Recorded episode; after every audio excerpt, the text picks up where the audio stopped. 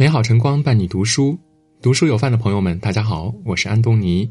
今天我们要分享的是，毁了一个孩子最快的方式，就是在这件事上放纵，很多父母却毫不自知。最近呢，看了一个新闻，新加坡某餐厅对家长征收喧哗孩子附加费。简单来说呢，就是如果孩子在餐厅用餐时过于喧哗吵闹，家长就要支付十新元（约合人民币五十元）这样的额外费用。新闻一出呢，很多网友却纷纷表示赞同、支持，管不住就要认罚。熊孩子不管不顾大声喧哗、四处走动，真的很扰民。罚款的话呢，家长会注意管好孩子的吧？确实，在公共场所里呢，熊孩子各种粗鲁无礼、莽撞恶劣的行为，经常给人带来很大困扰。有句话呢说得好：“教养是孩子携带的终身名片。”一个没有教养的孩子，走到哪儿都不会受欢迎的。曾在网上看过一位网友的分享：疫情期间呢，电影院里男子在公共场所不仅不戴口罩，还两次朝地上吐口水。工作人员出面要把男子请出去时，一旁的妈妈这才站出来。一开口呢，不是教育儿子，不是道歉，而是护犊子。他还是个孩子，不懂事儿，别和他计较。几十岁的人了，还是孩子吗？妈妈的一句话呢，让全场的人都瞠目结舌。他才三十，怎么不是孩子呢？三十岁了还是个孩子呀？三十岁了还能没有半点修养吗？只能说，每个令人讨厌的熊孩子背后呢，都有一个。不管不教，一位纵容的父母。所以男子都三十岁了，还不懂何为教养，只管自己舒服了，全然不顾他人，在电影院里大声喧哗，满地吐瓜子儿，脚踢别人的座椅。不禁想起了济南怀印的一个三岁小男孩，在游乐园玩的时候呢，他看到地上散落着很多零食袋、纸屑，便自觉地把垃圾一一捡起，再扔到垃圾桶去。一趟又一趟，小男孩一点也没有觉得脏或者累，反而洋溢着一脸的自豪。网友们纷纷为这个小男孩点赞。虽然只是一个小小行为，但背后体现的却是孩子的修养和素质。爸爸说：“我们从一岁半的时候呢，就培养孩子吃东西不要乱扔，一定要扔到垃圾桶。所以呢，现在出门，他只要看到地上有垃圾，就会自觉捡起扔到垃圾桶里。”著名作家高尔基说过：“爱护自己的孩子，这是母鸡都会做的；但教育好孩子呢，却是一门艺术。为人父母护犊子是人之常情，但孩子的成长不仅需要爱，还需要规矩和底线去约束孩子的行为，塑造孩子的品行。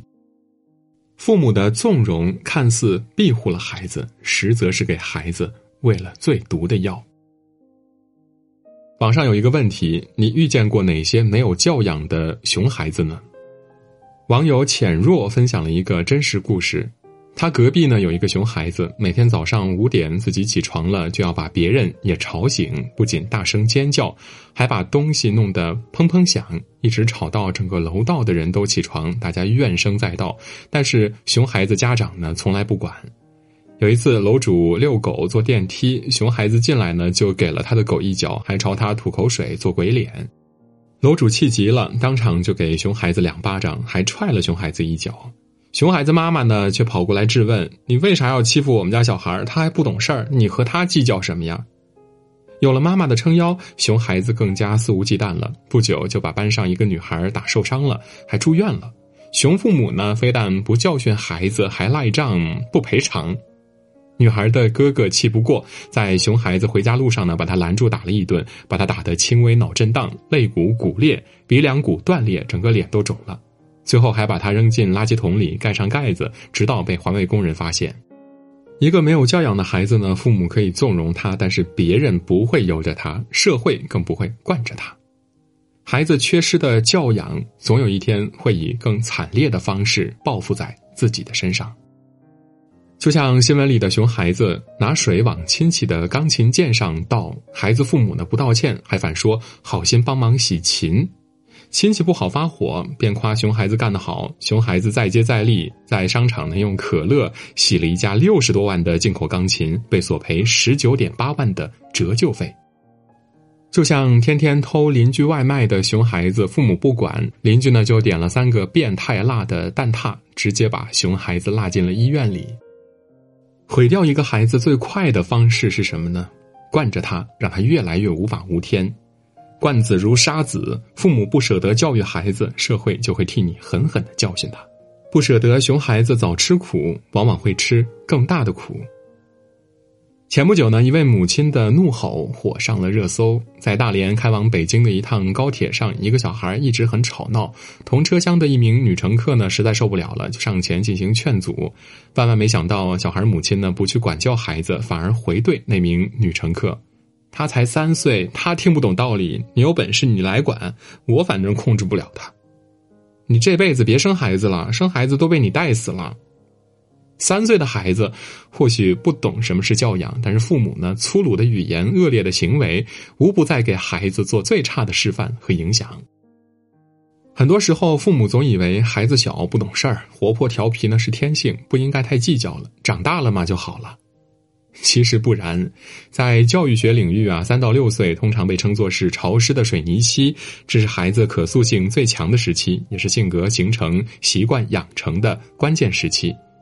七到十二岁则被称为是正凝固的水泥期，即这一时期孩子性格、习惯等一旦形成，孩子长大后呢就很难再更改过来。三岁孩子抢了别人玩具，你觉得是小孩间的正常玩闹，孩子不知道什么是尊重他人。五岁孩子在电影院里大声喧哗吵闹，你没有制止，孩子就不会知道什么是遵守规则。七岁孩子在地铁中乱扔瓜子壳，你不管不教，孩子就不会知道什么是讲文明。九岁孩子打了别人，你一味的袒护，孩子就不会知道什么是道德，什么是底线。再往后呢，十一岁、十四岁、十八岁，他越来越肆无忌惮，漠视规则，挑战别人底线，就像游荡在悬崖边的赌徒，随时可能搭上自己的一生。有些道理啊，父母不教，孩子永远学不会的；有些行为啊，父母不约束，孩子就会习惯成自然的。为人父母呢，把孩子培养成一个有教养的人，才是对他最大的负责。很喜欢心理学家威廉·詹姆士说的这段话：播下一个行动，收获一种习惯；播下一种习惯，收获一种性格；播下一种性格，收获一种命运。父母对子女最好的爱呢，不是没有原则的袒护、纵容、溺爱，而是需要带着规矩去爱孩子。培养一个有教养的孩子呢，明确底线、适当的惩罚、言传身教都不可少。一位父亲在儿子还小的时候就给他立下了很多规则：出门在外不能随地乱扔垃圾，公共场所不许大声的喧哗，跟人说话之前呢，要根据年龄、身份礼貌的称呼对方。不小心打扰到了别人，一定要及时道歉，学会礼貌用语，要遵守交通规则，不闯红灯，守秩序。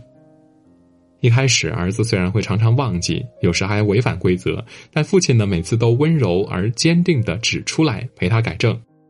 如今呢，五岁不到的儿子见人就问好，坐电梯时呢，从不乱按楼层的按钮，会先等别人先进出，会主动的帮老人拿东西，谦让比自己小的孩子。康德说：“法律是道德标准的底线，这条底线呢，看得见、摸得着。对于孩子来说，父母定下规则，就是给孩子明确底线。”江苏扬州一个男孩捣蛋，将乳胶漆洒满街道，妈妈知道后呢，便带着男孩清洗街道，一直清洗到凌晨，一连三天，直到街道被清洗得很干净。复旦大学钱文忠教授说：“孩子毕竟不是成年人，孩子必须管教，必须惩戒。”孩子难免犯错，适当的惩罚可以帮助孩子敬畏规则，为自己的行为负责。网上有一张很火的照片，三岁男孩看着地铁边的脚印，一脸疑惑的问妈妈：“这个有什么用呢？”